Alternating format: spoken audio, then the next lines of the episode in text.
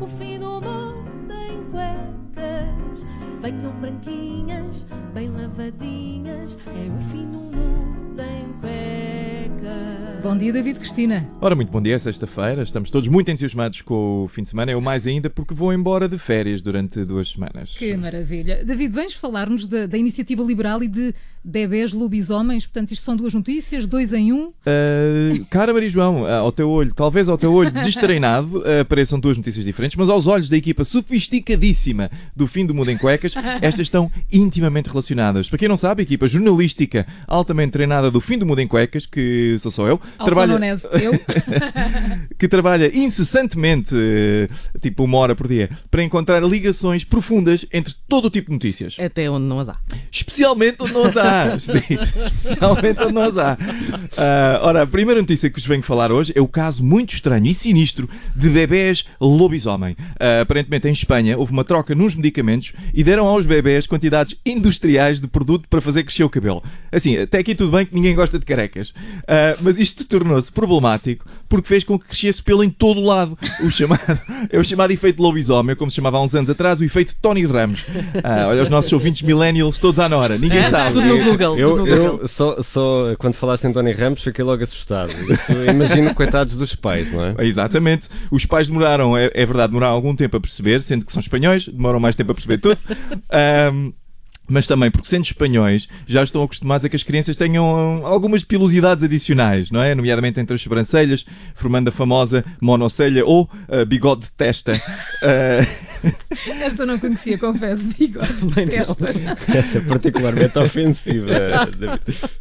Mas quando os eh, miúdos começaram a ter pelos nos ombros, pernas, braços, barba e patilhas, os pais começaram a desconfiar. Eh, e sim, Ricardo, acho que foi mesmo muito, muito assustador. Diz uma mãe, tem aqui um testemunho, que acordou, eh, acordou uma noite estremunhada quando ouviu uma voz de homem a sair do berço a dizer: Mama, passa-me la leche.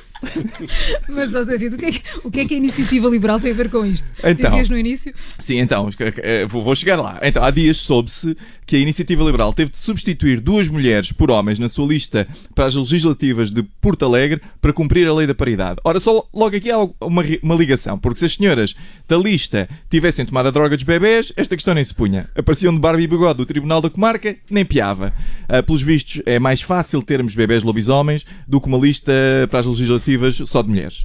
Ah, mas a malta da Iniciativa Liberal diz que não concorda com esta aplicação da lei da paridade. Já eu estou muito satisfeito por estar finalmente, ao, ao fim de séculos, alguém a defender este género que historicamente sofreu tanto, o género masculino.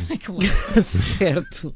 Então, e do que é que tu tens de queixar agora? Olha, olha, Judite, olha, ainda bem que perguntas. Fazer a barba, por exemplo. Isto é um flagelo masculino. Eh, eu não, porque não É faço. verdade, ninguém fala nisso. Ninguém fala nisso, não é? Tantos homens obrigados a estándares de beleza femininos e realistas fazem a barba todos os dias. As mulheres nunca saberão o sofrimento que é arrancar pilosidades com frequência, ainda por cima em zonas sensíveis, porque a face masculina é muito sensível. É verdade. E É. sobretudo Elas o pescoço. Sim, elas estão aqui as duas a olhar para mim. Ela... Mas tu, oh, David, achas que os homens estão eh, ainda assim pouco representados na política portuguesa? Então nós estamos. Oh Ricardo, então nós estamos. Olha a minha indignação. Então nós estamos.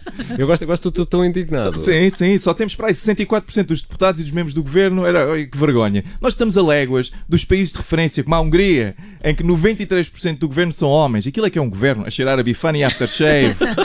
Aquilo tudo a rir dos puns uns dos outros no Parlamento. Aquilo é que é, aquilo é, que é um governo. Por isso é que a economia está a correr tão bem. Acho que já tem eletricidade e tudo lá na Hungria. Mas eu, eu acho muito bem que esta lei da paridade impeça que haja listas só de mulheres. Aliás, se não me engano, e eu nunca me engano, foi mesmo para isso que esta lei foi criada, não é? Para evitar que houvesse demasiadas mulheres na política. Foi ou não foi?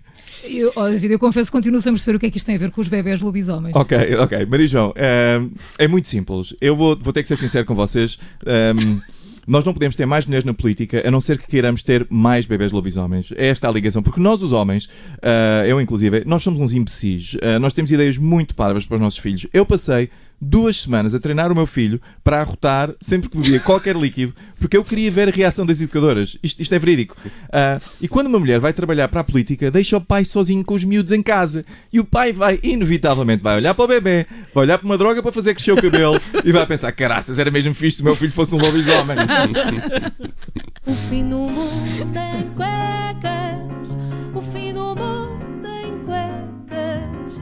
Venham branquinhas, bem lavadinhas. É o fim do mundo em cuecas. 9 e 19 é hora de darmos voz aos mais novos. Rádio Observador.